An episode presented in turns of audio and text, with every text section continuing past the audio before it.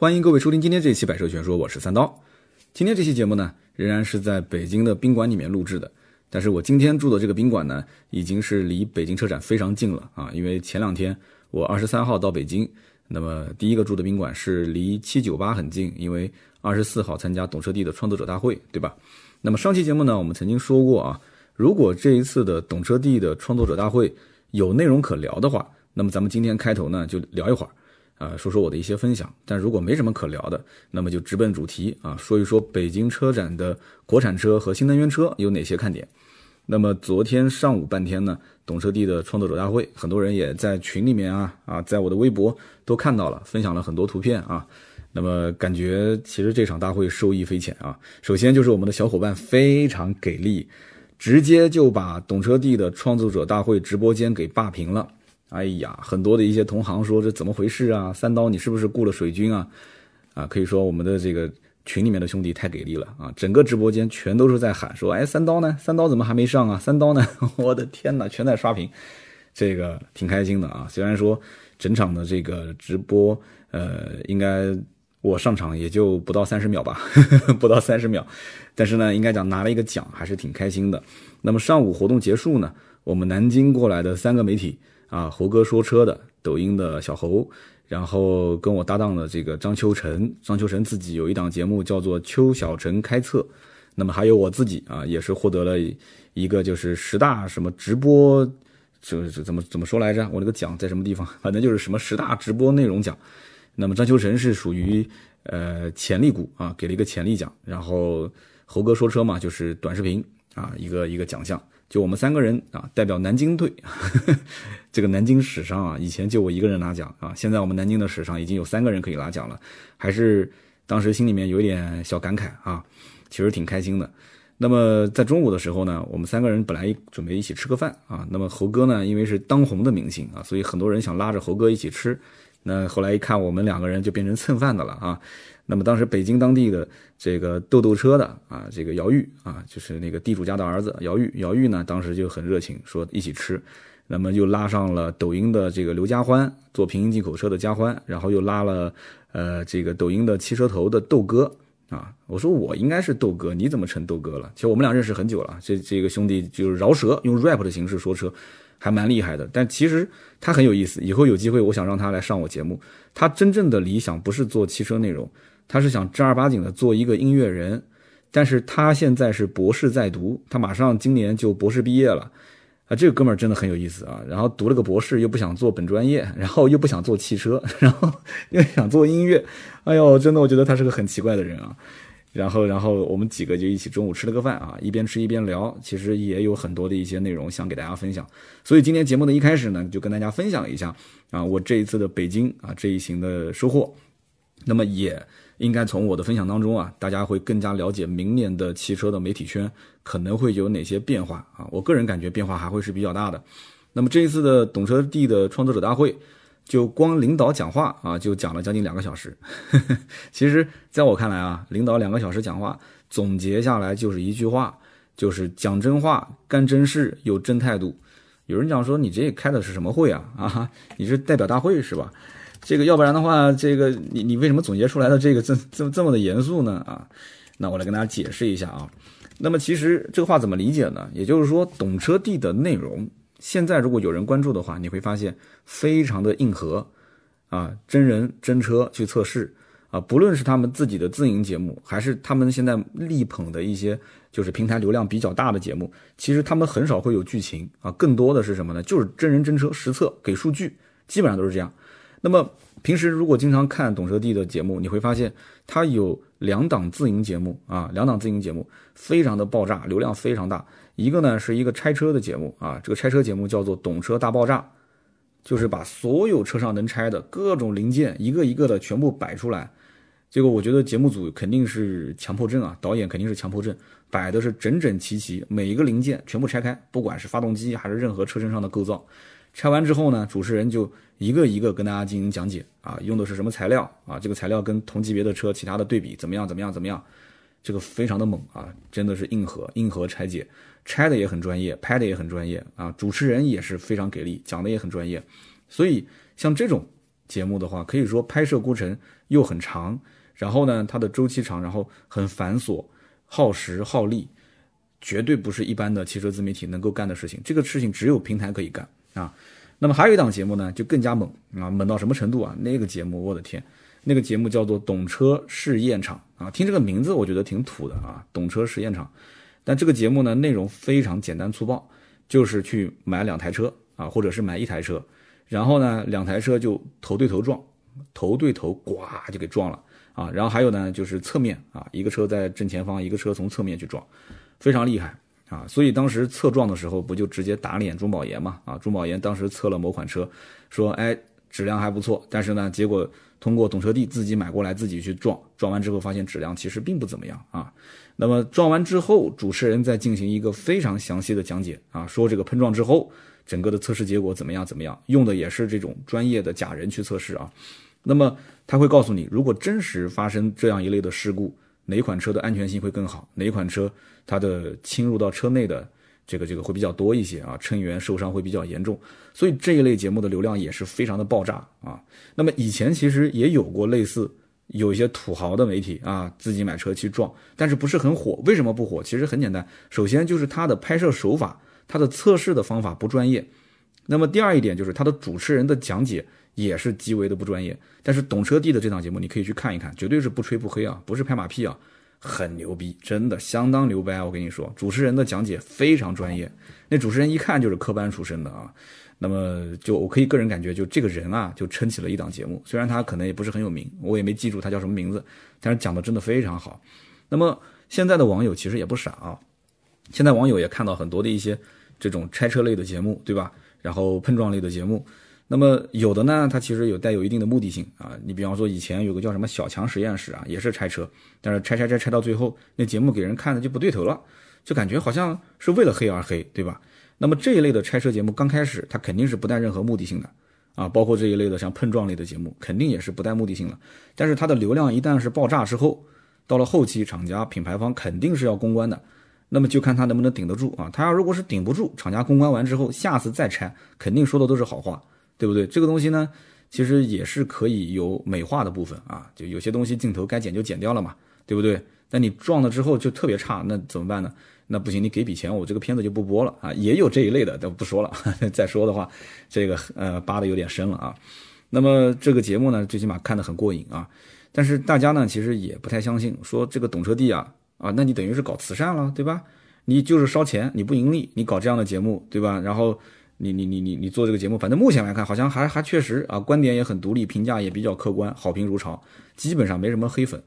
但是这个不可能一直烧钱，对吧？那么大家就给懂车帝取了个名字，叫做什么呢？叫懂车帝矿业有限公司啊，因为你只有家里面有矿，你才能这么干嘛，对吧？那么懂车帝真的是做慈善吗？其实我觉得肯定不是，对吧？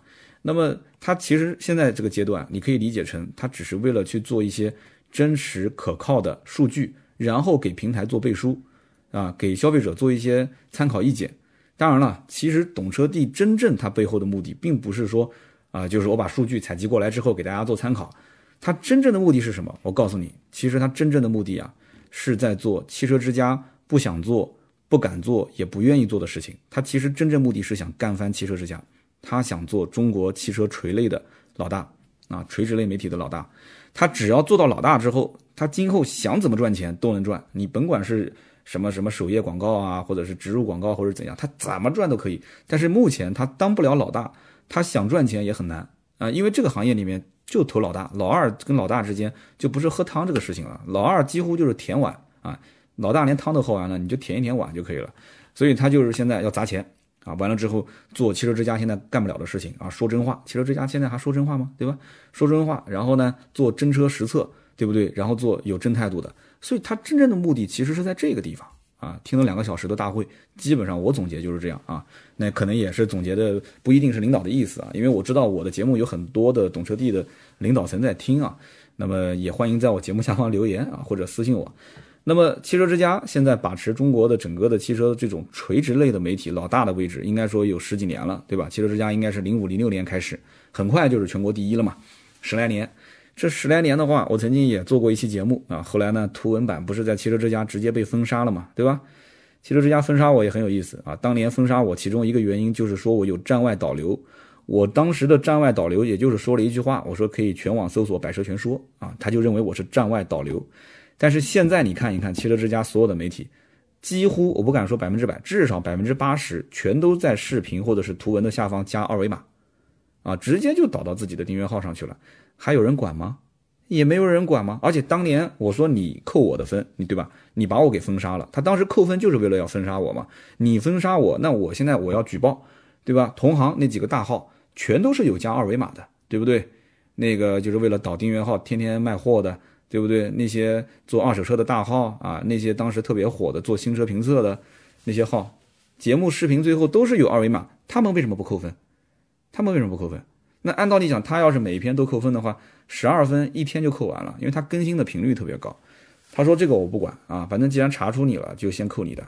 那他们那个你举报，我可以接受你举报啊，我们再去核实。我说这，我都想说脏话了，这还需要核实吗？我视频我截图都给你看了，所以当时有点不愉快啊，有点不愉快。但是前两天就是上一周在万达给汽车之家做了一场直播啊，他们都说效果很不错啊，说确实这哥们儿挺能侃的啊，说希望今后多合作。那这个既然有这种啊这个破冰的意图嘛，对吧？又是个平台，那就他毕竟是爸爸嘛，有机会再聊呗，对吧？那么现在目前汽车之家主要的营收是两块，第一块呢就是 4S 店啊，为了获取销售线索，他会给汽车之家充钱，对吧？呃，每一年交的费用呢少则五六万，多的呢就是那就没个数了啊，二十万、三十万、四十万、五十万你都可以交。我当年那篇文章也就是因为中升集团当时想跟。汽车之家想想要去那个嘛，就是有点不太对付，就觉得这个费用太高了。然后呢，永达集团也加入进来，很多汽车汽车经销商集团等于就是就是等于就反叛了嘛，对吧？就是不想不想跟他干了嘛，啊，就是想让他降价嘛。但是呢，我当时做了一期分析啊，现在呢，汽车之家主要收入一方面就是要经销商给钱，另外一方面呢就是厂家各种广告的投放。大家登录了电脑的汽车之家的板块，你会发现首页以永远你。关不掉你，你肯定要等它的那个那个漂浮广告下来之后，对吧？你要不就是右上角，你你去点它关闭，但是它是个动态的，它是缓缓缓缓的往下放。等你把鼠标移过去准备关掉的时候，它那个又收回去了，就很烦。就是这种是属于打扰用户的，我真的不知道领导是怎么想的。你如果就是固定式的漂浮广告，那我也就能理解就算了，对吧？每一次一上来，而且它关键是会挡住我的搜索框。大家打开汽车之家，第一反应就是到那个搜索框里面搜你想要看的车型，对不对？但那个框子啪移下来之后，就真的是有点 Q 接我的感觉啊，我我觉得很不爽。所以呢，就是各种广告，开屏广告，然后 banner 广告，侧面的漂浮广告，然后就是大的广告位，小到他的论坛有什么文字直播发布会，然后找一些美女过来去拍一些假的提车作业啊，什么什么老婆。呃，什么什么美女秀啊，反正就是拍这种，一看就知道是假的。谁可能让老婆穿那么少呢？对不对？各种露腿露胸的，完了之后又摆那种特别撩人的姿势，对吧？你告诉我，你你评论下方你告诉我，你会让你媳妇儿穿成这个样子，拍各种撩人的，就为了博那么几万、十几万的点击量吗？意义不大，对吧？但虽然也有一些真的，但是那些真的拿自己老婆去拍的，也是被那些用假老婆忽悠进去拍的。所以这个呢，我觉得就虽然有流量，但是这种流量我觉得就有点乱套了啊。那么汽车之家呢？现在就对于创作者，可以说真正优质的内容啊，它没有一个非常合理的，呃，这种评分机制啊，或者说是优先推荐的机制，它没有啊。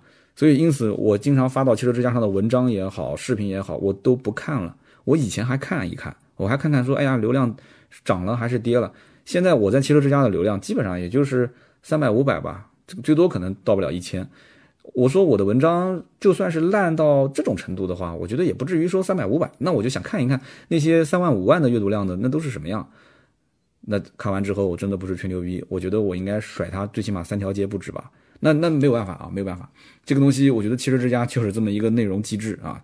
他就是觉得他自己好的东西，他觉得那一波人好玩，他就在一起玩。可能我说了，大家觉得有点负面啊。但是我跟你讲个搞笑的事情，曾经在汽车之家有一个。这个就是叫车单页面，我不知道大家知不知道，就是你点任何一款车进去之后，它会有一个主页，然后呢，左边是图片，中间会是它的相关的竞品车型，然后下面会是他们的配置。汽车之家的页面大家都很熟悉，对吧？然后在那个新闻的表单里面，新闻表单里面它会有几个就是重点推荐，就是它第一页肯定最多也就是五六行嘛，五六条新闻。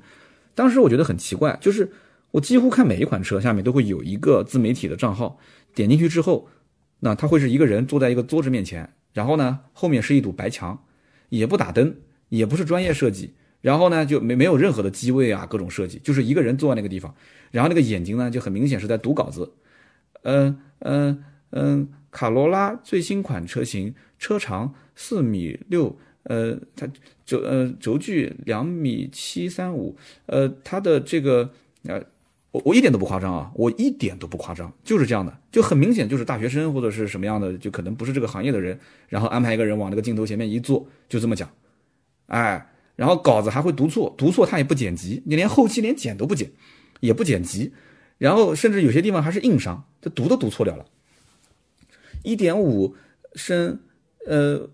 涡轮增压发动机，我的妈呀！我当时我想说，这种内容它，这种内容它它都能放到汽车之家的表单首页做推荐，然后你再看它下面的流量，两万多、三万多阅读量，啊，下面的评论也有一些骂的啊，但是这个东西，所以我觉得这汽车之家就，我当时看，自从看到那期视频之后，我觉得就完蛋了，你知道吗？就完蛋了，所以就根本就不需要跟着他后面玩，跟着这种平台玩没意义。然后呢，我当时脑子一抽啊，所以说我还是年轻啊。我还真的截了个屏发给他们汽车之家的领导，我说那你们自己看，我说我真的是痛心疾首，我觉得这么优质的一个平台，现在你看出现这样的内容啊。后来从第二个星期开始，我再去搜看，我说也没什么没他们这个内容了，他们估计也是被要求可能编辑重新排版啊，重新筛选。所以真的，我我这次参加完懂车帝的这一次的发布会之后啊，创作者大会之后，我再回头想一想。汽车之家所干的这些事情，我真的是觉得平安入驻汽车之家之后，很多东西都变了。就是他对于创作者的内容，他的是否优质，他的评测标准已经是越来越模糊了。他根本就不知道自己要什么东西。就是整个这个平台，其实现在就是说，他以客户为导向，就是厂家爸爸为导向，广告尽量多啊，尽量挣钱，而且是杀鸡取卵，就是只顾眼前的利益，真的。这期节目反正也没有图文稿啊，要如果有图文去汽车之家，肯定我又被封杀了。我跟你说，所以以至于我看不懂啊，我也不想去看了汽车之家这个所谓的什么车家号的排行榜。汽车厂家经常还问说，啊，三刀老师，你们百车全说那个车家号上面为什么看不到啊？我说当年刚开始有车家号，我的排行榜排名大概是在全国二十多名、三十名，从来没掉过四十名。我说自从发生了一些不太愉快的事情之后，我从来上不了汽车之家的排行榜。对不对？汽车之家虽然可能有些领导说，啊，三刀，我们还是很看重你的，你的内容很不错，我内容很不错，我也没见过你给一些资源曝光嘛，对不对？啊，那说啊，这个东西我们是靠内容、靠实力自自然曝光的，我们有算法，鬼的算法，哪来的算法？汽车之家根本没有算法啊，算法打死我都不相信，所以发在汽车之家的内容我基本就不看了，哎呀，无所谓了，随他去了，对吧？虽然大家也听出来了，我说这个话呢有点酸。其实打心底里面，你说我们辛辛苦苦创作出来的内容，我怎么不希望它每一篇能在各个平台能有更多的曝光量呢？对不对？只能说是说说这个话，心里爽一点，对吧？跟兄弟们分享一下。那么懂车帝这两年很明显啊，内容质量提升非常快，而且懂车帝他一定是分析过汽车之家的这个软肋，就是赌你汽车之家现在就是不敢说真话，对不对？你也不想干这些真事啊。你也没有真态度，好，OK。懂车帝现在想干嘛？想反杀汽车之家。如果说他现在想反杀汽车之家，他做的内容跟汽车之家是一样的话，他完全不会有流量，对不对？而且这一次很有意思的一个事件是什么？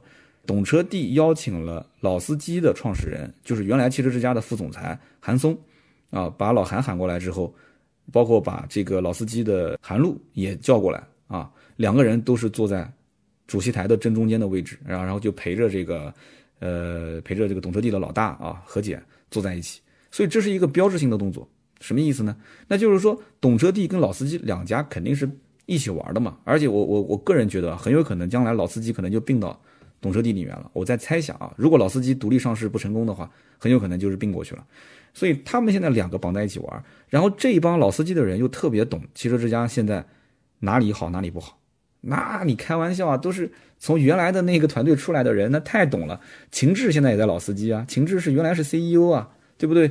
那韩松是副总裁啊，对不对？那韩露原来是最老最老的总编啊，对不对？那搞内容这一块，韩露特别了解。所以汽车之家现在哪些东西不行，往他的软肋上使劲的干他，对不对？所以这就是现在懂车帝要干的事情。那么懂车帝要如果一旦他说我敢说真话啊，我做真事，做真车实测，然后呢，我真的有态度的话，他真的能顶得住厂家的那些压力，那我觉得真的，这里面可能有很多的一些汽车之家老用户啊，在未来的一两年的时间内啊，应该会大量的倒戈到懂车帝，啊，直接汽车之家就卸载了，不看了，对不对？汽车之家现在最牛叉的还有个地方就是查数据，汽车之家的新闻永远是最新的。对不对？数据永远是最全的，所以这一点懂车帝确实还是还是还是需要很长的时间去去，不能说赶超吧，最起码给他打平，这个很难。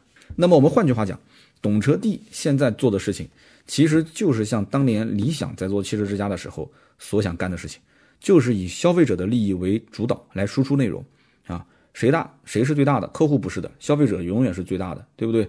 你想删帖，我不会给你删啊，你想说主页买我的那个第一个位置的 banner 位，我也不会卖给你。那边永远是留给原创内容，从第二页或者第三页我才开始加入我的这个广告，所以这都是有原则的。现在哪还有什么原则呢？你说是不是？那么现在平安入驻汽车之家之后，是以什么？是以客户利益为导向来输出内容啊？讲白了就是金主爸爸为大，对不对？金主爸爸为大。那么短期来看的话，讲白了赚钱赚得多嘛，对吧？赚的很多，但是他失去的是什么？失去的是用户的人心，对不对？人心向背啊。所以呢，他要如果现在能够算一下自己的客户流失量的话，我觉得他的应该心里面会有一点不安的，对不对？客户流失肯定是非常大的。那么懂车帝将来要如果说真的是按照这种逻辑啊，他保持初心，不要说是有什么受厂家的压力，最后对吧？态度也变了，然后瞎马日鬼的做真事，但是 最后其实是对吧？背后表面一套，背后一套，那不行，那可能最后还是干不过汽车之家。如果能坚持下去的话，短期营收可能会很差，但是长期来看。用户的增长量、信任度会暴涨，真的是肯定会暴增。那么最终反杀汽车之家的可能性会很大，所以他要有有这个耐心，你知道吗？那么所以说，懂车帝明年会有非常多的扶持计划啊，去帮这些汽车的自媒体人去做有态度的一些内容。那么这个举个例子啊，举个例子给大家听，大家就明白了。比方说，汽车媒体现在要去拍摄一款新上市的车型，对吧？大多数的人怎么办呢？啊，甚至还没上市的车啊，甚至没上市的车。大多数的人肯定是先通过厂家的相关的部门啊，公关部、市场部先去问，啊，是不是能把这个车借给我，对不对？那么借用的这个车辆呢，一般都是厂家的这个试驾车辆，有的是做活动的试驾车辆，有的是给媒体专门试驾的。那么或者呢是联系到本地的经销商，啊，关系比较好。你比方说像我跟南京经销商关系基本上每一家都很好，打个电话啊，他甚至会把车给你开到楼下，那你自己去拿也行，就他们的试驾车。但是无论从哪个渠道去借车，你会发现啊。媒体是不可能不去顾及到说客户关系的，对不对？那你开玩笑，区域啊，或者是厂家借车给你，经销商借车给你，你说这不管怎么讲，这是人情世故的事情，对吧？你说你一点点这个车辆的这个缺点都不能讲，还是说你要带着讲，还是说讲的很明显，还是说这个含沙射影的说一些不疼不痒的缺点？你自己心里面肯定是有，对吧？有点数的，是不是？毕竟人家厂家或者经销商他是借车给你的。你又不给他油钱，你也不给他租车的费用，人家可能甚至于像经销商借车，他那一天的客户的试驾都试不了啊。销售部、市场部得跟销售部打招呼啊，销售部又不需，销售部不需要你做宣传，市场部做宣传好歹还是个任务，销售部又不需要。那客户来了以后没车试驾，可能当天就去别的家买车了，那他也有损失啊，他是既得利益啊，所以这里面会有一系列的问题点。那么好，现在懂车帝说。我把北京的金港赛车场给包了，那金港赛车场现在就叫懂车帝赛车场，对不对？那么包完之后，所有的媒体，你如果想要拍，我可以把金港的赛车场开放给你。那么懂车帝说，我现在呢，一年至少要买三百辆车，就是懂车帝自己买车啊，买完这三百辆车之后，就给媒体去各种各样的去试驾，你说狠不狠？啊，懂车帝买三百辆车给媒体去试驾，每个月几乎就是一天一台嘛，每个月买个三十台。少一点的话，买个二十台，对不对？然后大家轮流去试，人轮流去做内容。所以，懂车帝明年真的一定是扶持，会肯定有一大批的北京的二线的汽车媒体就崛起了，因为他一线不需要找车，一线媒体厂家天天都试不过来，厂家就各种送车给你试。一线的头部媒体，那北京的二线媒体或者是三线媒体肯定会崛起，明年啊会有一大批。那么另外一点就是懂车帝啊，他会做一个叫做合伙人计划啊。叫汽车媒体合伙人，那么合伙人计划的名额一共是三十个，但是我个人估计这三十个应该，呃，只是说说而已啊，可能他不止三十个，也可能不到二三十个。那么他这个合伙人是什么概念呢？其实我觉得就是懂车帝的重点扶持对象，相当于就是捆绑了。那么这个捆绑到底是独家呢，还是说啊，你可以去站外啊，就懂车帝首发？但是这里面我觉得最大的根本的点是在于，懂车帝跟你肯定是共同去做商业，这个是百分之百的。所以呢，能不能成为他的重点扶持对象啊，成为合伙人？我觉得现在。肯定有很多人开始有动作了。那我们又在南京，对吧？我又不可能天天去找懂车帝的领导吃饭啊、开会啊。你，我想成为合伙人也很难，你说是不是？所以这些便宜我都占不到。那么说实话，当天我听了懂车帝这么多的一些关于汽车媒体的扶持政策，我心里面真的是越听啊越凉。有人讲，哎，你不是越听越兴奋？我不说了吗？我在南京啊，对不对？这么好的政策，最终受益的都是北京当地的媒体啊，或者是周边的。你比方说天津的媒体，那都很受益。所以这些政策真的是对北京当地媒体绝对利好，但是对我们这些外地媒体来讲的话，呃，其实是一个不大不小的打击啊。那么你想想看，这些包括车辆的租借啊，包括场地的开放啊，包括合伙人的计划，我在南京，对吧？我肯定沾不到光的嘛。那么这次呢，我北京车展回去啊，肯定是要跟小伙伴商讨一下，就是明年整个的内容的方向，那肯定百分百是要做一些调整了啊，因为平台是一棵大树嘛。对不对？平台大树，你得跟着它走啊，对不对？那么我们的内容输出的核心阵地，现在你看，包括今日头条啊、懂车帝啊、抖音啊、汽车之家也在发，对不对？那么包括其他的易车啊、新浪汽车都在发。如果没有平台支持，可以讲再好的内容，肯定它的影响力也是会大打折扣的，对吧？好，那么当天上午懂车帝的这个活动结束之后，那么中午呢就跟了一群同行在吃饭，那么大家呢也都聊了聊自己。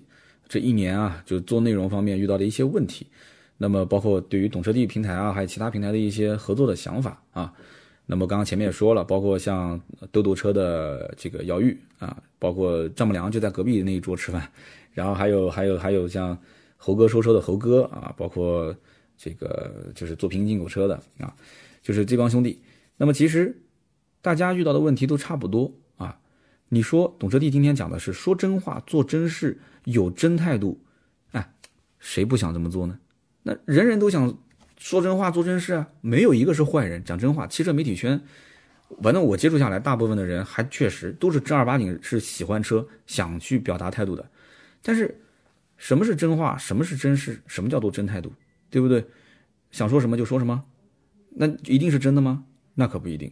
那这里面还有一个专业度的支撑。好，那我也很专业。我也说的是自己想说的东西，那就一定是真的吗？这个东西最终你输出的内容发现，其实对于消费者来讲，要不就是看不懂，要不就是不想看，大家不知道你在说什么，对不对？所以前提是什么？前提是你得先活下来，你要能养活团队，你不是说人人都是对吧？说家里老子给钱，然后买车各种去试的，没有这种条件啊，对不对？你多一个人一年可能就是多十万的费用，对吧？你要有视频拍摄，你要有摄影师，你要有后期。对不对？你可能还要有人帮你去 PS 你的这个海报，现在海报也是越来越炫了嘛，对不对？你会你会摄影，你会做后期，你不一定会做海报啊，啊，那你还要有美工，你还要有文案，你反正各种各样的。你一个人就算平均一个人十万，你算算看多少钱啊？对不对？你一个团队不吃不喝一年，你四五个人团队一年就五六十万，一个月就四五万块钱，再加上房租，各种出门的时候，你只要一出门肯定有开销的，对不对？那就是你看它很炫，你其实背后的压力很大。你一年几十万，甚至是一百万，有的团队我知道一年可能开支都在五六百万。他一年开支五六百万，你告诉我他，他说有态度，说真话，做真事，那喝西北风啊，那不就喝西北风嘛，对不对？这钱从哪里赚呢？所以说这里面养活团队是前提。就大家在一起聊的时候啊，就是懂车帝的大会结束之后吃饭，对吧？平台确实是把车辆问题解决了，场地问题也解决了。那么自媒体产出的问产出这个内容，它就一定能保证百分之百真实可靠吗？讲解的过程当中就一定会不夹杂任何品牌方的影响吗？对不对？你说懂车帝好，我我给你把奔驰车买回来了，买完之后呢，场地也给到你了，那各种不同的媒体过来试车，对不对？有的呢可能今年已经接了奔驰的两个广告了啊。或者说有的媒体呢，他可能连续三年两年都没从来没有接过奔驰的广告。你说同样两个媒体，同样懂车帝给他一台车，同样去这个这个金港去试驾，你觉得他们产出的内容前者跟后者会完全一样吗？对吧？中国的文字是博大精深，传递的信息呢，它可以是正面的，就同样一段话啊，可以是正面的，也可以是负面的，对不对？同样一段话可以有两种、三种，甚至更多种的不同的说法，效果是截然不同的啊。有的是放在明面上的，有的只是，呃，只可意会不可言传，对不对？所以真正完全，你说让他客观的去评价，那我觉得只有一种可能性，那就是只利用机器来测试，对吧？只利用机器测试，你不要说人话，用数据去说话就可以了。那但是问题又在于，数据又不是什么人都能看得懂。我给你一个数据啊，十几页的数据，你各自你回去看吧。找你想要的东西，怎么可能呢？谁有这个时间呢？那你还得要有一个人去解读它。你哪怕就是数据，你都要有人去解读。那么数据只要一旦有人去解读，那对不起，那这个出来的效果可能又不一样了，它有不同的效果，你说对不对？但是无论如何，我觉得至少懂车帝开了这个会，他的这个方向啊，我觉得是得民心的啊。不管是创作者也好，还是用户也好，至少是汽车之家目前不敢做，也不愿意做。大家又希望平台方可以去做的这么一件事情，所以它的方向没有错，大家愿意去干嘛？愿意去试试看。那么好，以上就是关于懂车帝的这一次活动我的一些分享啊。其实今天这期节目就关着分享就已经差不多了啊，开个玩笑啊。下面我们继续说一说关于北京车展的相关内容。那么现在这个时间点呢是这个二十五号的晚上十一点。那么盾牌呢是在另外一个房间里面。正在整理明天的相关的这个拍摄的素材，那么我这边录完音之后呢，一会儿还要跟大家碰个头，再把具体的拍摄脚本再完善一下啊。今天晚上我估计可能也差不多一点钟左右睡觉吧。那么我们今天聊的是北京车展的呃国产车和新能源车，因为上期节目聊的是进口车跟合资车嘛，两边拼在一起，我看了一下，基本上北京车展上的一些重头的戏、重头车型啊、重磅车型都涵盖了，所以我也是希望音频节目啊。就尽量多的帮大家去了解北京车展，因为我知道很多人可能听完音频节目也不会在其他平台再去看了啊。那么在国产车型里面呢，我觉得说重磅的啊，第一个要看的就是吉利的，之前发布叫做 Preface，那么现在呢，这个给出了中文名啊，中文名叫什么呢？我觉得网友很聪明，网友真的非常聪明。这个车子当时还是内部代号的时候，有人就已经猜出来了。说这个车子很有可能叫做什么？叫新锐。结果呢？今天九月二十五号，也就是车展的前一天，呃，吉利官方正式命名这款叫 Preface 的车，它的中文名叫做新锐。哎呦，网友真的很聪明。那么这样一来的话，你看啊，吉利家族里面有星越 SUV 车型，新锐啊轿车，然后博越、博瑞、缤越、缤瑞，所以整个的产品系列啊，就算是这个成型了。那么新锐的这款车呢，它的这个动力配备啊，你可以参考领克零三啊，为什么呢？因为同样都是搭载的这个沃尔沃的 Drive E 的 2.0T 发动机，所以它的重头戏肯定在 2.0T 这个车型上。那么听说后期可能会上 1.5T 啊，目前发售的看到的信息就是 2.0T 版本。那么领克零三的 2.0T 你可以看啊，它的定价是十五万四千八到十六万六千八。那么吉利新锐的价格，有人讲，那吉利肯定是没有领克的价格定的高嘛？呃，理论上讲是这样的啊，理论上讲是吉利新锐的价格应该是比领克零三要低一些，但是后来我看了一下尺寸又不对，为什么呢？因为吉利的新锐尺寸是长度四七八五，轴距两米八，但是领克零三的长度是四米六五七，四米七八四米六五这两个差距十几公分啊，轴距的话也差了将近七公分，就完全就是。差了一个级别了嘛，所以新锐我个人觉得定价应该不会太低，就你不能是完全理解成说新锐一定是比领克零三的价格要低很多啊，就低一个级别，不是的，或者说你觉得是换标车，那不是的，不是这么个概念。那么新锐整个的外观你会发现还是挺有范儿的啊，很多人可能第一眼看上去觉得说这车子看上去不就是一个换了一个吉利标的沃尔沃 S 六零嘛，这不是我说的啊，很多网友都这么说。那么这个车的内饰设计也是比较简单啊，一块十二点三英寸的中控大屏，然后呢一个十二点三英寸的全液晶仪表，但是全液晶仪表估计应该是高配才有，然后中间有一排实体按键啊，空调的一些操控都在上面，这个也是很合理的。然后呢有一个游艇风格的挡把，上面呢还有真皮包裹，整个的这个座椅呢是打孔的啊，双拼色的一个真皮座椅，还带翻毛皮。然后呢高配车型还有 L2 级别的自动驾驶。所以这车的价格应该怎么看？应该去看一看吉利家里面的啊，这个博瑞，它应该定位会稍微的低于博瑞一点点。你看看博瑞的起售价是多少钱？博瑞的起售价应该是这个车型的中配，还不一定是顶配的价格。所以这车的价格大概是这样的一个感觉。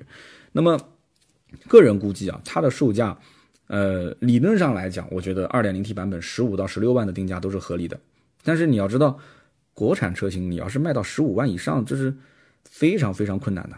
那么为了抢合资市场，对吧？为了抢合资市场，所以这车呢再定低一点，比方说它定到个十三万到十四万，哎，这个应该讲消费者还是能接受的。但是如果我觉得吉利要想真的把这个车做成爆款，那它应该放个多少钱呢？它应该放一个十二万多的售价，这就对了。嗯，它要如果是放个十二万多的售价的话，市场上肯定就炸了。如果配置还不低，所以我觉得可能性也不是没有啊。因为毕竟合资车现在的优惠力度非常大，对不对？你既然想干翻大众的速腾，对吧？你想干翻朗逸、宝来、卡罗拉、雷凌，你想从思域这样的车子里面，你从他嘴里面去抢块肉吃，那你作为一个国产车，你必须下血本啊。要不然我凭什么买你呢？你说是不是？你告诉我啊，你是个 2.0T，这 2.0T 又怎样？我觉得1.6够了，我觉得 1.4T 够用了，我觉得 1.5T 够用了，对不对？我 2.0T 我还怕你油耗高呢，对吧？那除非你就空间大一些，配置高一点，哎，那那我还能接受。所以 2.0T 并不一定说大家真的都喜欢啊，动力一定要那么那么过剩吗？不需要，对吧？所以说这车呢，我觉得还是应该价格定低一点，配置高一点。那么接下来呢，我觉得一个必看车型是什么呢？就是长城魏派啊，魏的。坦克三百，坦克三百这个车呢，之前我的天呐，也是把我害得很惨啊！我们等会儿再说为什么把我害得很惨啊。那么北京车展这次呢，应该是会公布它的预售价。我之前在小视频平台啊，我说过这个视频，就是说过这个车子。那么当时呢，我是得到了很多的消息，包括官方的一些，他经常会发一些内部的这个宣传稿给我。那我当时看，我说，哎，全新的咖啡智能系统啊。然后它的动力呢，除了 2.0T 加 8AT，将来可能还会出一个 3.0T 加 9AT 的版本啊，纵置的一个 9AT 的变速箱。所以整个的这个车呢，又比哈佛的大狗，对不对？虽然都是硬派的，但是定位更高嘛啊。然后呢，尺寸也是比大狗更大。那么它大狗大家知道是一个换壳的 H6，H6 其实已经够大了嘛，但它是一个长得像硬派，但实际上是一个城市 SUV。坦克三百是一个正儿八经的真正的。硬派的越野车，它是非承载式车身，最小的离地间隙二百二十四毫米啊，接近角三十三度，离去角三十四度，通过角二十三点一度，它整个的数据看上去都是优于哈弗的 H 九啊，理论上最大的涉水深度有七百毫米，然后博格华纳提供四驱技术，那不仅仅说这个中央分动箱能够百分之百锁止，它的前后桥还有伊顿的电控差速锁，对吧？可以锁动锁手动的去锁止它。所以你你这么一看的话，你换做任何一个人，你都会觉得说，哇，这个车子基基本上定位肯定是高于哈弗 H 九的，是不是？然后它还有坦克转弯，它不是叫坦克三百吗？所以这个坦克转弯，我估计就是为了想要自己实至名归啊。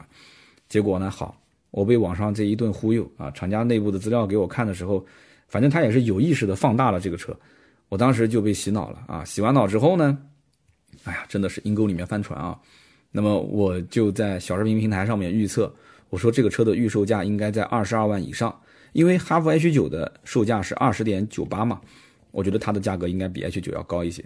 结果这个视频下面，其我真的不想说了，我都我都我都我都不想看那个视频了。结果是被喷成了狗。后来我才发现啊，我看了一下它的相关数据，我忘了一个最重要的事情，就是它的整台车的尺寸啊。它其实不是中型的 SUV，它相当于就是个紧凑型的 SUV。它的车长是四米七二，它的轴距是两米七五，所以它比 H 九小了整整一大圈。所以这样一来的话，它的售价肯定不会在 H 九之上嘛。那么因此，这个车的入门价格，我个人估计应该在十八万多，算是比较合理的。但是我的视频已经更新出去了，我的妈呀，给人家骂的，哎呀，说哎呀，这年头张口就来了，啊，说这年头说车的啊，什么水水浅什么多啊，遍地说车哥，啊，给说的简直是，哎呦，我我觉得真的无地自容啊，无地自容。那大家肯定很开心啊，哟，三刀被人喷了，好开心啊。那我其实也无所谓啊，睡一觉醒来就好了。那么奇瑞这个品牌啊，大家也可以看一看啊，奇瑞会上一个瑞虎八 Plus。那么瑞虎八 Plus 呢？一其实瑞虎八一直卖的就很好，它主要就是性价比比较高嘛，价格也不高，然后有一套的 1.6T 的动力，这个 1.6T 发动机是它最大的卖点，对吧？那么这一次呢，瑞虎八 Plus 啊，现在大家都在 Plus，都在 Max，Plus 呢把尺寸又放大了一圈，然后整个车内的科技配备也是做了一些升级啊，特别是那个双十二点三英寸的连屏，我的天，我跟你讲，这年头你要是不拿个连屏出来啊，你都不好意思跟人打招呼，对吧？然后再加上它不仅仅是连屏啊，人家是三块屏啊，它下面还有一个八英寸的空调面板啊，一个触控屏。我的个乖，三块屏，我可以说绝对可以秒杀一大批的客户，你信不信？啊，北京车展这一次开始预售，那么价格肯定是高于现款的瑞虎八一点六 T 的版本，对吧？因为它是一点六 T 嘛，全系。那么有人说啊，这价格可能要要高多少多少多少？我觉得不可能，我觉得也就是高一万块钱，也就是比瑞虎八的整体一点六 T 版本贵一万块钱。因为你要想它的对标的车型，荣威的 RX 五 Max 啊，吉利博越 Pro 啊，长安的 CS 七五 Plus 这些车型的定价其实都不高啊，都不高。你怎么可能定很高的价格呢？不可能啊！而且瑞虎八是现在有一点吃力。打不过这些家族，你上次我说的那个宋 Plus、宋 Pro、宋经典，人家家里面都是两三台车一起来干你，你瑞虎八就一辆车，你怎么干啊？所以它终端的话，我觉得也会放优惠，为什么呢？因为我刚刚说了嘛，CS 七五 Plus 可能优惠少一点，但是博越 Pro 跟荣威 RX 五 Max 那优惠是相当可观的，对吧？所以这就是奇瑞。那么名爵这一次呢，是带来了名爵五 MG 五，这个名爵五啊，看起来真的。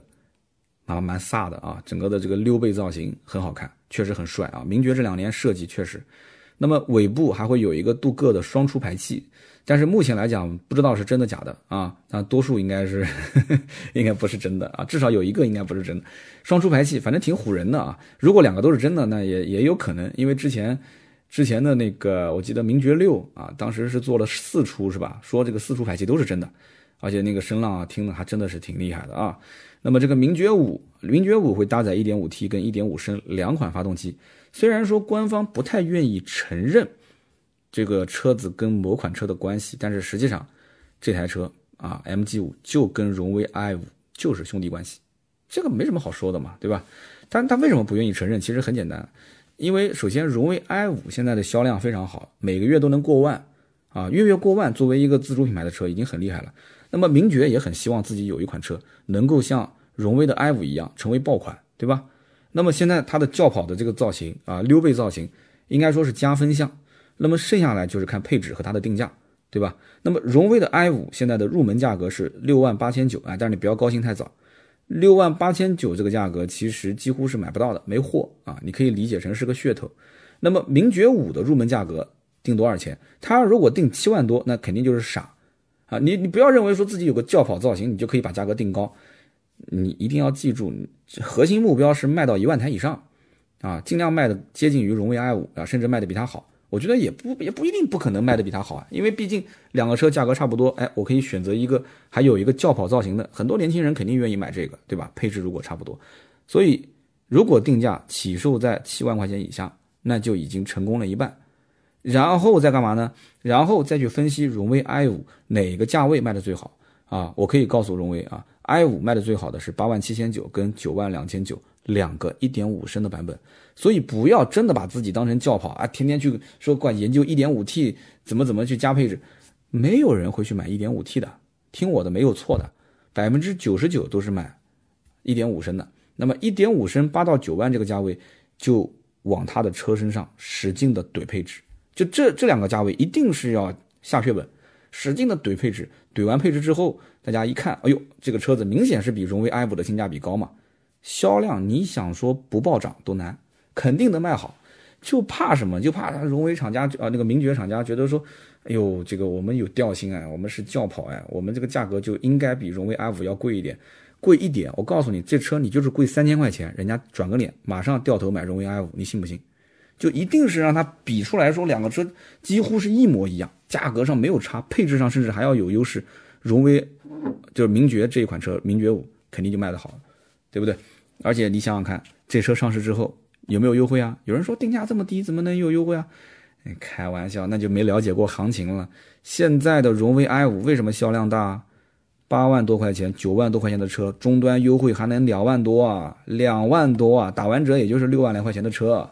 所以名爵五上市，如果硬气一点，直接就官方下调一万块钱，官方就直接下调一万块钱，直接把眼球就吸引过来。但是这么要搞的话，那荣威的领导肯定是有意见的。那么既然说到荣威的话，我们就聊一聊荣威这次啊带来了一些新车。那么重点就是 iMAX 八这款车。那么 iMAX 八这个我觉得名字起的有点太洋气了，对吧？那么既然叫 iMAX 八，那么首先就让我们想到，在 MPV 里面有一个车也是用八来收尾的，什么车呢？那不就是自家的吗？就是上汽通用吗？它是上汽荣威、上汽通用别克吗？GR 八，对不对？GR 八肯定是有很多的这个相关的卖点是被上汽啊消化，消化完之后呢，就放到这个车上了。然后在这个基础上，长宽高轴距该放大的放大啊，然后整个的车长五米零幺六，轴距是三米啊，三千毫米。然后它的内饰呢，再配一些现在特别流行的。啊，比方说像这个十二点三三英寸的全液晶仪表啊，十二点三英寸的中控屏，然后呢双拼色的座椅，双侧两边都是电动门，反正配置怎么高怎么来。再给你配一个二点零 T 的发动机，两百三十四匹啊，最大扭矩三百六十牛，那么加一个爱信的八 AT 的变速箱啊，就这么一款车，北京车展。那么现在目前不知道它的售价是多少钱，因为 G R 八从二十多万的公务舱啊。路上公务舱到三十多万的 ES，再到四五十万的 Avinia，它可以说是横跨了二十到五十万这个区间，所以这个车子到底要盯着什么价格来来来卖，现在是一个谜团啊。那么这个价格它怎么参考？我觉得应该是针对广汽传祺 GM 八这款车，所以大家只要看一看 GM 八定多少钱，你基本应该就知道这个车子的真实的上市价格了。那么 GM 八这次上新款，名字也改了，改成 M 八。啊，它不带这个 G，叫 M 八，M 八呢，这次配置也是增加了，然后内饰各方面也做了一些啊换新的设计，所以荣威肯定是希望自己这个车做的比它性价比要高啊，那么动力各方面数据肯定也是瞄着它做的嘛，啊长宽高的内部的一些这种设计，那么 G M 八毕竟广汽传祺名声在外，我觉得它换名字换的非常失败，在这种关口上是肯定不能换名字的。就大家很明显，现在这个新的入局者，特别是像上汽这种，荣威都进来干这个东西了，你千万是不能换名字的。你换成 M 八之后啊，其实会非常有影响。很多的车企都是换名字，最后是换死掉的。所以我搞不懂现在的广汽传祺在干什么，车型车型不怎么更新换代，这名字换的倒挺勤快。我曾经说过了嘛，领导如果在任的时候啊。他不知道该怎么去改革，换名字是他最简单也是最有成效的一个政绩工程啊！因为你只要一换名字，大家都知道了嘛，对不对？哎，所以我觉得这个广汽传祺真的应该是是在走下坡路啊。那么这个 R Max 八，它来这个市场，说白了就是冲着老大来的，就是干翻你啊！什么吉利嘉际啊，什么传祺的 GM 八，什么这些车，人家销量就是冲老大来，就是干到第一，对不对？要如果不是冲着老大来的嘛，一点意思都没有了。什么排个第二、排个第三，那有什么意思呢？所以今后这两台车的厮杀肯定是非常非常的火热啊！所以大家不要急着说马上就入手啊，两个车子后期肯定都要跳水大降价的啊。那么奔腾这一次带了一台叫 B70 的车啊，这个车呢我只做音频，视频我就不拍了。为什么呢？因为这车呢实际上很多的他们家自家车上的影子都能看得见啊。那么这个车的外形长得也很有意思，前脸长得特别像。长城的魏派，这个这不这不是我说的，你看看网友都会这么讲，所有人第一眼看到，包括他那个标，他那个标也是细长型的。那么大家都知道，长城家族里面是不造轿车的，不管是哈弗也好，魏派也好，它没有轿车，所以网友就调侃说，这个提前实现了长城的理想啊，是不是把长城的工程师给挖过来了？所以有人给他取名字叫魏麒麟啊，他不叫 B 麒麟吗？说你不叫 B 麒麟了，你叫魏麒麟算了啊。那么。这个车子呢，不管是骂还是夸，反正有人关注肯定是好事，对吧？那么正巧今年的九月份，也就这个月月初，我们拍过一台奔腾的 T77 Pro 啊，T77 Pro。那么当时呢，跟厂家内部也聊了一下，就发现其实今年奔腾品牌的动作还是挺多的。那么主要原因就是它的这个公司重组了，重组之后呢，以前可能有些资金方面就不太灵活啊，用不了钱去做宣传，去去去更新换代。那么现在呢，哎，重组之后。它的这个资金实力一下就盘活了嘛？盘活之后呢，相对来讲啊，就这个活力比之前要显得呃大了很多。那么今后的更新速度也会更快一些，市场的宣传力度啊，钱砸的也会更多一些。那么这就让很多现在有一些我认识有一些这个奔腾的经销商啊，都是我的朋友，一开始都不想干了，其实他一个月卖个四十台车，基本上就能维持成本了啊。但是有些店就不说了啊，销量是比较惨的。但是现在上了很多新款啊，那么经销商又开始有一些重新燃起了斗志啊。那么 B70 这款车，我个人觉得定价肯定不会很高啊，配个 1.5T 加七速双离合的变速器，那跟现在的 T77 Pro 上面基本上是一样的啊。只要这个车舍得去怼配置啊，入门级全系标配的配置高一点啊，然后中配以上把那个什么 L2 级别的自动驾驶全部怼进去，然后空间更大，对吧？屏幕更大，然后呃操作系统各方面该有的都有。啊，就是我觉得可能就算哪怕你开起来感觉肉一点也无所谓了，有些人肯定能接受啊，他就要大就要最流行最时尚的东西，他都有，对吧？钱手里面又不是很多，有人会考虑，所以这就是我们讲的啊，奔腾 B70。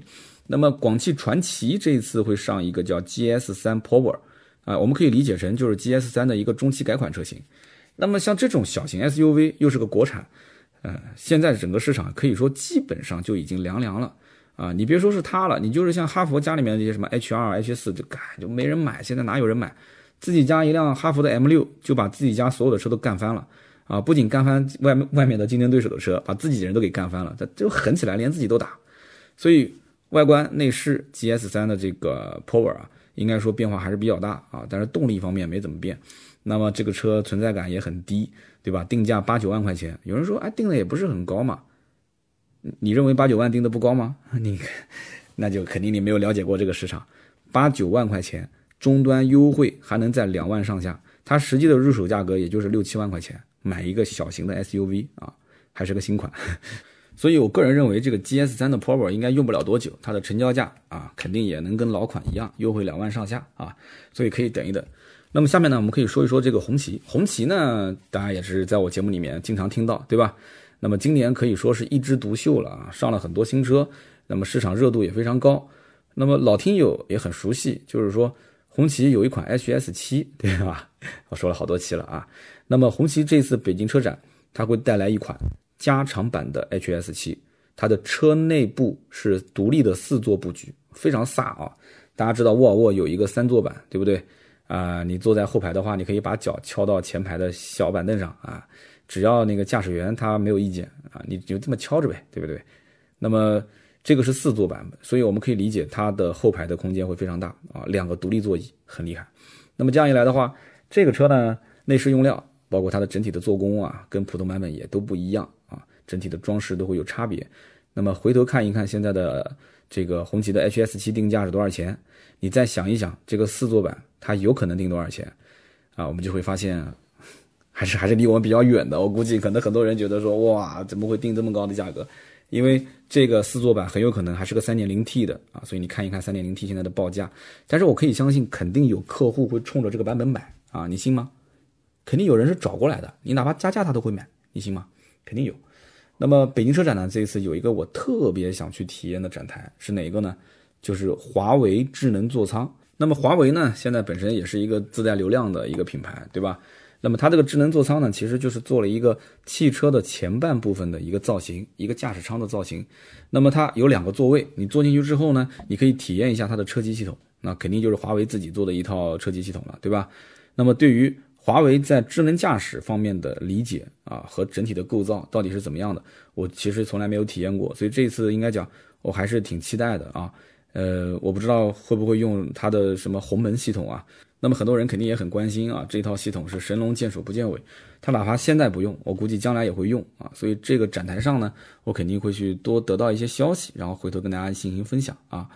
那么下面我们就说一说关于新能源车方面，那么这一次的新造车势力应该说没有太多的动静了啊，据我了解，很多的品牌今年都没有来参展了啊，那么现在反而是合资车还有传统的国产车这些企业开始发力纯电动的市场。啊，不过有两个车很特别，我这一次呢肯定是要去看的。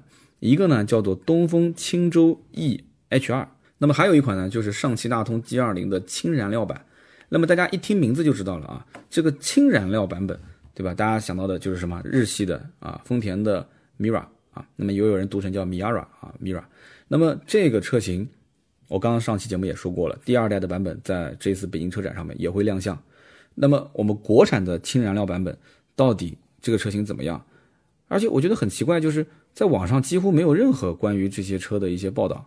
那么上汽大通关于这款车给出的数据是，这已经是第三代的氢燃料电池技术了。所以我就很奇怪，那那国产的第一代和第二代的技术，怎么我就一点消息都没有呢？对吧？你说这个氢燃料车买回来之后去哪边加氢呢？啊，那么我回头我就要到展台上去问一问相关的工作人员啊。那么在新能源车方面，比较值得一看的啊，首先就是福特的一款纯电动的，叫呃，我现在应该不能说是野马了，是吧？野马这个名字被人注册了，叫马自坦啊，马自坦，呃，这个发音不知道准不准，米兹坦，马自坦，哎，反正就是野马，叫做 Match E，M A C H E，Match E。那么这个车用的是野马的这个英文名，但是它其实是一辆 SUV 啊，所以现在现在汽车厂家也没什么节操了，也没什么名字可取了，反正野马好卖就当野马这个名字用。所以你看，现在都这么玩好，那么这是个 SUV 的野马，你不觉得很奇怪吗？啊，这马也不像马了啊，驹也不像驹了。那么据说这款车去年在美国首发限量版，定价是六万一千美金，九天之内抢购一空。我觉得美国的媒体应该也是比较虚的啊，呃，可能也都是给了钱了，对吧？美国可能公关费用给的比较高。我真的是无语了，这车不管从哪个角度看，奇丑无比，反正我是觉得丑哭了。但是。这个老美的造车风格又简单粗暴，对吧？你不是喜欢大屏吗？好，咵嚓一下子，中控台给你一个十五点五英寸的中控屏，这个屏要再大一点，我估计都要顶到那个挡风玻璃了啊！你再大一点，估计都要顶到天窗了，那非常夸张，你知道这个车子呢，两个续航版本啊，长续航版 NEDC 最高可以续航到六百公里，那么初期在中国销售是以进口的形式，那么后期呢，长安福特会进行国产啊，我觉得其实销量。应该是一般，反正我我不太能接受这个造型，但关键还是看价格，对吧？你要说按照六万一千美金，你再折合在中国进口过来，我的天，这车值多少钱啊？你想想看，这么贵，谁会去买这个？你想奔驰、宝马、奥迪，宝马的 iX 三才卖几个钱啊？对不对？呃，奔驰的 EQC，马上奥迪要国产一圈，你说买个福特，花这么多的钱买个电动车，那真的是脑袋是被驴踢了，那是。所以很多网友肯定会调侃这个车叫什么？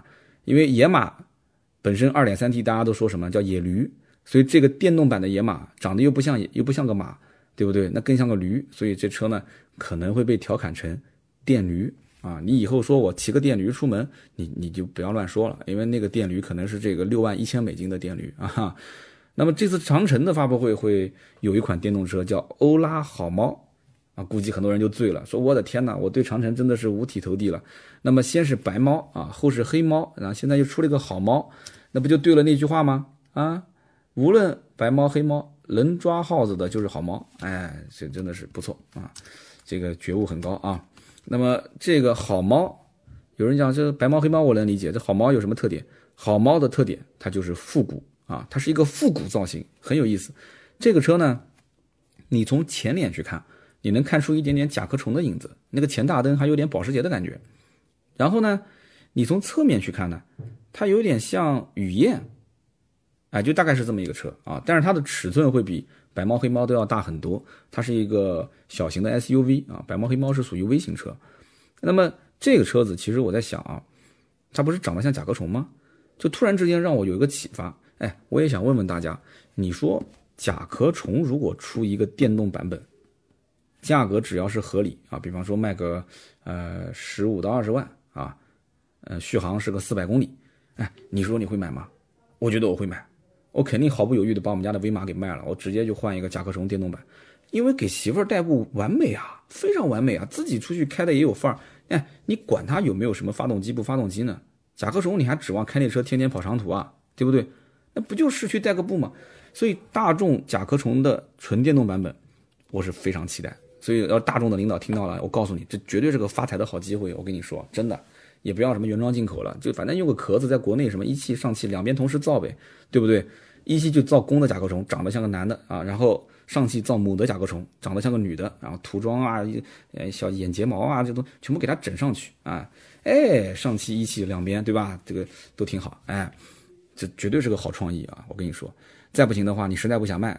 那你干脆你就把这个甲壳虫的造型，你就卖给卖给长城。反正长城这个，你看它都已经蠢蠢欲动了嘛，就造的都已经特别像甲壳虫了，你就卖给他，然后就挂一个长城的标，哎，然后长得像甲壳虫，这个不可能，不可能，这个说的有点跑偏了啊。那么这个车的尾部设计呢特别好看，它的尾部设计呢为什么说好看呢？因为强迫症的人看了之后肯定想死，你知道吗？因为它尾部没有灯，也不能说没有灯，这个呢讲的夸张了。就你仔细看，你会发现它车子尾部是没有我们正常意义上的尾灯，它尾灯在什么地方呢？它尾灯是中间的一个长条。那有人讲，那那转向灯去哪了？它的转向灯就是这个长条的左边跟右边，然后中间那一根长条中间是什么？中间是刹车灯，然后顶上的这个尾翼下方还有一个高位刹车灯。所以你猛的一看，你会觉得，哎，这屁股怎么没有灯啊？你开在路上，百分之百有人会这有这么想法，你信吗？所以这是个很很很很奇怪的设计。然后它的内饰呢有双联屏，哇，这肯定很多很喜欢。然后中控台的下面呢，它会有一排按键，是神似 mini 的那种悬浮式的拨杆。你开过 mini 你就知道，它的按键都是浮在那个地方的，一个用手，就像那个飞机上的那个拨杆一样的，你去拨它。所以聊到这里呢，我基本上都不想提这个电动车的什么续航里程了，什么最大功率了，这个啊说一下吧，最大功率一百零五千瓦，扭矩峰值输出是两百零一牛米。那么对于这个小车来讲，应该说代步肯定是够了嘛，对吧？那么它的 NEDC 的续航是。五百零一公里啊，NEDC 续航，所以这款车虽然目前没有公布售价，但它的价格肯定是远远高于欧拉的白猫黑猫啊！不管是从它的电机的功率上来讲，还是对它的这个 NEDC 续航里程，包括它的空间大小，因为那两款车都是一个微型两厢车嘛，对吧？那么这个车子就是就是好猫和白猫黑猫的差别，就类似于 Mini Cooper 啊跟 Mini 的 Countryman 之间的差别啊，你可以这么理解就行了。那么在车展的前一天，我的一个好朋友打电话给我，他说：“呃，你有机会可以去看一看领跑 T 零三。”其实说实话，我对领跑的印象是一般般的啊。很多人可能都不知道领跑是什么。领跑就是一个新造车势力啊，造电动车的。那么他当时上的第一款车是 S 零幺啊。我曾经也说过，这家公司以前是做安防的啊，也不叫以前，他现在也是全球。反正能排到前几大的，就专门做什么监控啊、安防，所以这个车里面摄像头特别多。他反正他们家摄像头也不也也也不值钱，自己家就是全球最大的这种什么监控啊、安防设备的上市公司。S 零幺当时那个车呢，造的是不伦不类的，我感觉就是一个半成品啊。我在节目里面也是狠狠的批了一顿。那么现在这个 T 零三呢，我曾经在南京的新能源车展我见过，我觉我觉得这长得这不就跟长城欧拉很像吗？就刚刚我们上面说的什么欧拉白猫黑猫很像啊，所以我也没有太过于关注啊。那么长城本身有做过这一类的车，微型的电动车卖的也挺好。然后奇瑞有小蚂蚁，宝骏有一三百，对吧？各家都有各自的电动车。五菱宏光 EV，对吧？五菱宏光 mini EV，五菱也造自己的电动车，宝骏也都有啊，大家都有。所以我当时觉得这个车子也 就昙花一现，我估计销量一般。结果我这哥们儿跟我讲啊。他就是代理这个的。他说，T 零三卖的非常好，我当时都震惊了。他说我的销量一个月能赶上欧拉的一半的销量。我说那相当可以啊。他说那必须的。然后我就问他，我说那这车大家就图什么呢？对不对？他说就图一个配置相当高，非常高，高到什么程度啊？拿一个顶配车型出来给你看，L 二级别的自动驾驶全都有。然后还可以自动泊车，它可以怎么自动泊车呢？就你人可以下车，让车子自己开进去。然后说整车又是终身质保啊，什么什么包括电池啊、电机啊都终身质保，所以你也不用烦，反正你觉得担心你要坏了就过来免费给你修。所以我当时听得我都震惊了啊！它是七万多块钱的顶配，七万五千八就是顶配了。所以这次北京车展呢，我回去看一看，然后回过头来呢，回到呃当地我再去调一辆车，到时候开个几天啊，给大家再分享一下。那么这一次来北京，我还得到一个消息，就是荣威要正式推动 R 计划，叫 R 标计划，荣威 R 啊。那么 R 标是完全独立于荣威之外的一个品牌。那么怎么去理解呢？就是说，今后你到荣威的 4S 店，你肯定是买不到这个车的。那么你只有到什么地方呢？它会分为城市旗舰店、城市中心店和城市商超店。那这么一听你就懂了，它其实就类似像特斯拉呀。蔚来啊，小鹏的玩法啊，它唯一的区别就是，呃，特斯拉、蔚来和大部分的小鹏经销商都是直营的，对吧？特斯拉、未来肯定都直营嘛，小鹏有一些不是直营。那么荣威这个不是，荣威的 R 标，它下面的这些展厅，基本上都是经销商做代理啊。那么它的产品，你可以发现，荣威现在的新能源产品基本上都是什么一 RX 五、一 i 六、一 i 五，就感觉整个的定就是体系定的特别的乱。那么跟燃油车也没有彻底区分开，对吧？你一听这个 i 五，你就知道啊，就是个 i 五燃油车的纯电版，对吧？一 RX 五啊，那就是个 RX 五的纯电版，心里面还是觉得说这个车子其实底子还是一个燃油车。那么这次用这个 R 标把它独立出来之后，相当于就是把所有的产品体系全部划到了 R 系列里面，然后外观重新设计，名称重新定啊，反正你不管它是不是有燃油车的底子，反正就是告诉你这纯电动啊，R 系列就是纯电动。啊，全新全新设计，不管是外观内饰。那么这次新能源车方面，我觉得还有一款车也是我必须要去看的。那么就是领克 Zeo Zeo 的 Concept 概念版，这个是领克的第一款纯电动的车型。那么它的定位呢是一个中大型跨界的轿跑车。那么按道理讲，跨界车卖的都不好，但是这款车网友笑称是什么呢？是领克版的 Panamera 啊，保时捷 Panamera 啊，这个就厉害了啊。这个车的长度是四千八百五十毫米，轴距是两千九百九十毫米。那么你对比一下，会发现它的大小基本上就是跟小鹏 P7 差不多。那么目前我们得到的消息就是，它配备的一百度电的动力电池，一百度电是目前市面上，我感觉反正你所有的不管新造车势力也好，还是国产车也好，反正我感觉它应该是最大的了，一百千瓦时。那么一百度电 NEDC 的续航里程达到七百公里，百公里加速四秒以内。又是个无框车门，还带有空气悬挂，还有八百伏的电压系统啊！之前我们在保时捷的 Taycan 的那个节目里面介绍过这个技术，这个技术可以充电五分钟，续航一百二十公里。但是我就不知道领克能落地建多少个八百伏的充电桩，因为曾经我也介绍过，保时捷一根八百伏的充电桩造价一百多万，接近两百万，这车子才一百多万，所以私人根本不可能装得起啊。那么。所以保时捷就在一些 4S 店啊，或者是高档酒店，或者是高档商场里面进行安装啊。所以这个呢，你比方说开一辆保时捷的 Taycan，你想去用它的800伏的这个充电桩充电，你还得额外的付费用，这个费用还不是很便宜啊。你想要享受这个五分钟嘛，充五分钟续航一百二十公里，那你那你就必须多给点钱啊，对吧？你兜里的银子要多掏一点。那么这个车呢，二零二一年才会量产。那么虽然说这次北京只能看到概念车。但是，呃，我觉得吧，纯电车、纯电动车辆基本上概念车和最终量产差别不大，所以这次我也会去看一看。哇，这车要如果说真的那么凶悍啊，那么多的一些东西，那么多的技术用上去，又是一个啊，这个七百公里的续航，我估计应该至少是二十二三万起售，可能甚至要到三十五万左右这样的一个价格，有点心动，说实话啊。这电动车是越来越有意思了啊，有点意思了。那么以上就是今天这期关于北京车展啊，国产车和新能源车我的一些分享。那么希望呢对大家了解北京车展有所帮助。那么在节目的后半段啊，我们是聊了就整个的北京车展的这些车型。前半段呢，我们是分享了北京这个这参加懂车帝活动的我一些感想，大家也不要嫌我啰嗦。今天这个节目啊，我是一下聊了一个多小时啊，在宾馆里面录制的。明天呢，我和天亮还有盾牌。啊，要正式的去到车展现场去拍摄了。我们也是规划了将近二十多台车啊，会陆陆续续的把我们的视频制作完，大概在二十八号前后做完，加班加点做。做完之后呢，会在我们的订阅号“百车全说”，还有微博，微博有两个，一个是我自己的“百车全说三刀”，还有就是我们的官微“百车全说”，以及抖音“三刀砍车”和我们的这个“百车全说”的抖音官方账号啊，我们也会发。那么，所以大家不管在任何平台。看到了我们的内容，记得一定要点个赞，留个言支持我们一下，谢谢了啊。那么在本期节目的下方留言互动，也是对我最大的支持，可以聊一聊大家对于北京车展这些新车的看法。那么我们也会在留言区抽取三位，赠送价值一百六十八元的芥末绿燃油添加剂一瓶。那么下面呢是关于上期节目的留言互动。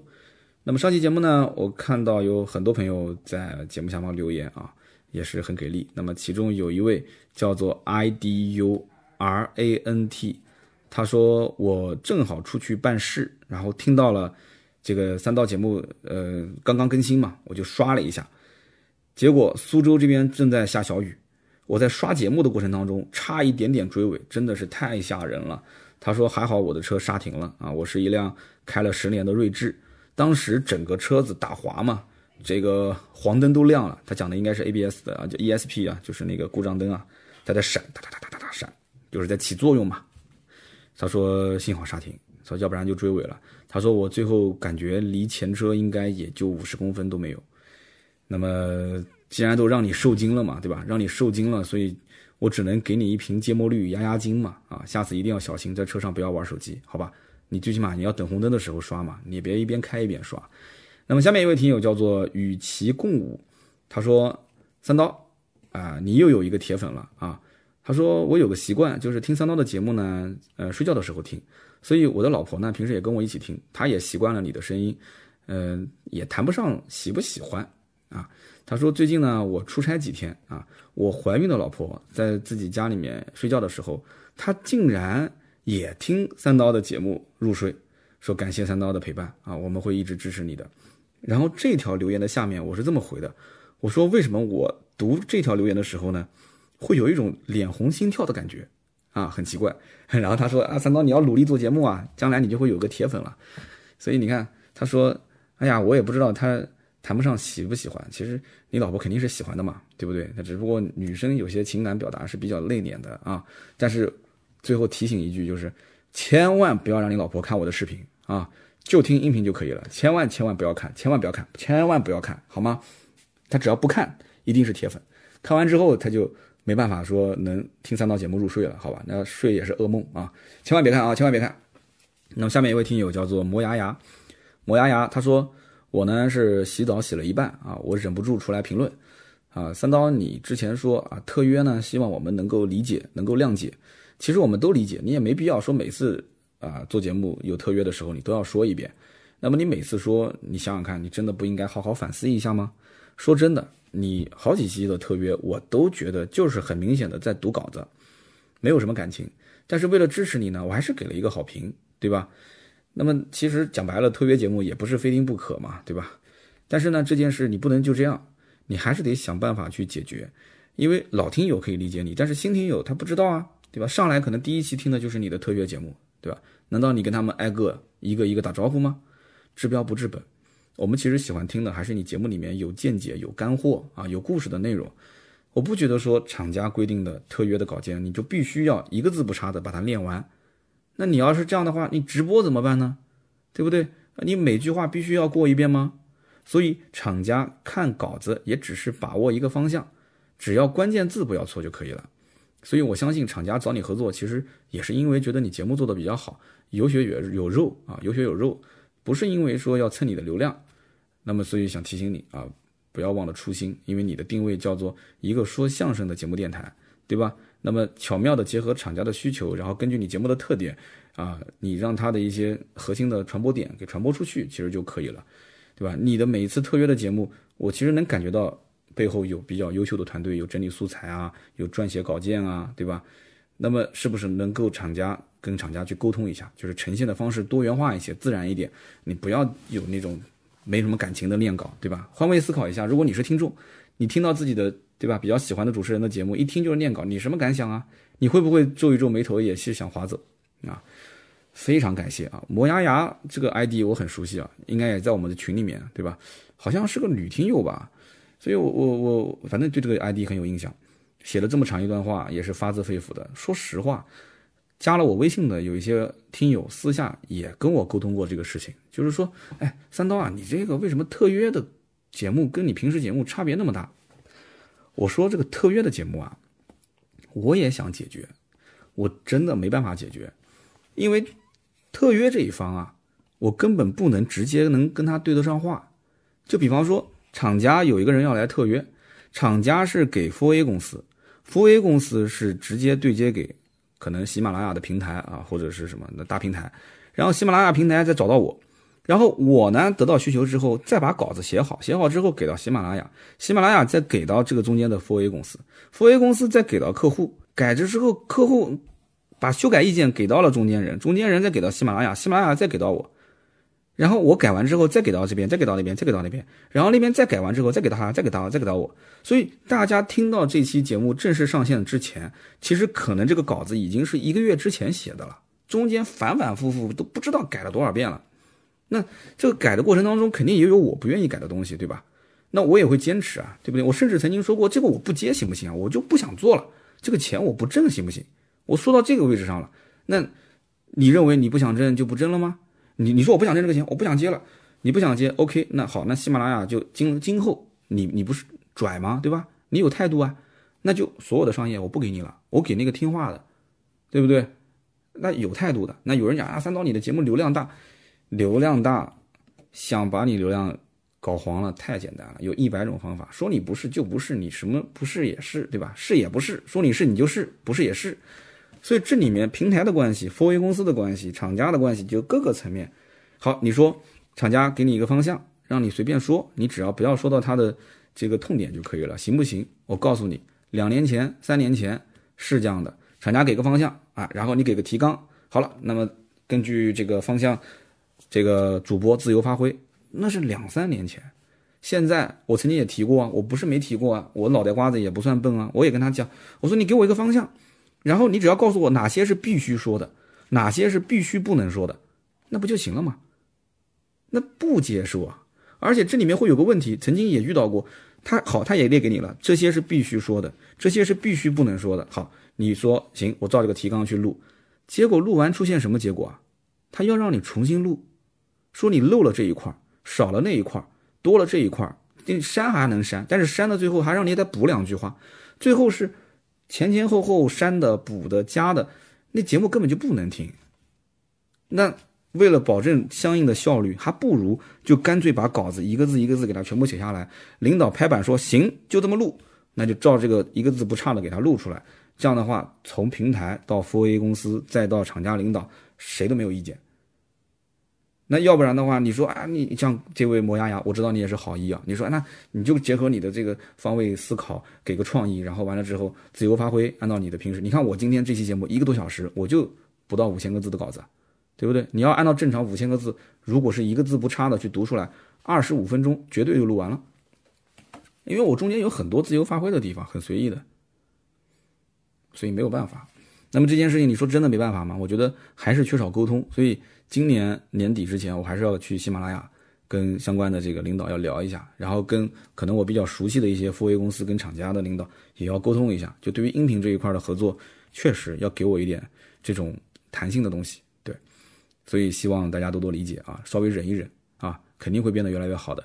好，那么以上三位呢，就是我们啊上期节目的中奖留言啊，也希望尽快联系盾牌啊。每位赠送价值一百六十八元的芥末绿燃油添加剂一瓶。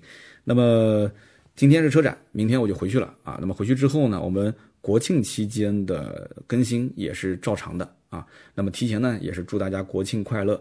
那么肯定有人会自驾游啊，出去呃旅行啊，跟团啊。我希望大家啊注意安全啊，这个口罩还是要出门就戴好，好吧？然后开车在路上呢，也是要注意安全啊，不要疲劳驾驶啊。我们国庆期间也会多出一些内容。跟大家的出行安全相关的一些内容，大家呢看到之后也希望多多点赞、评论、留言啊，对我支持。好的，那么今天这期节目呢就到这里。大家如果想加我们的微信跟我们联系啊，加入我们的微信群一起聊天的话，四六四幺五二五四我们的微信号联系盾牌就可以了。那么今天这期节目呢就到这里，我们下期接着聊，拜拜。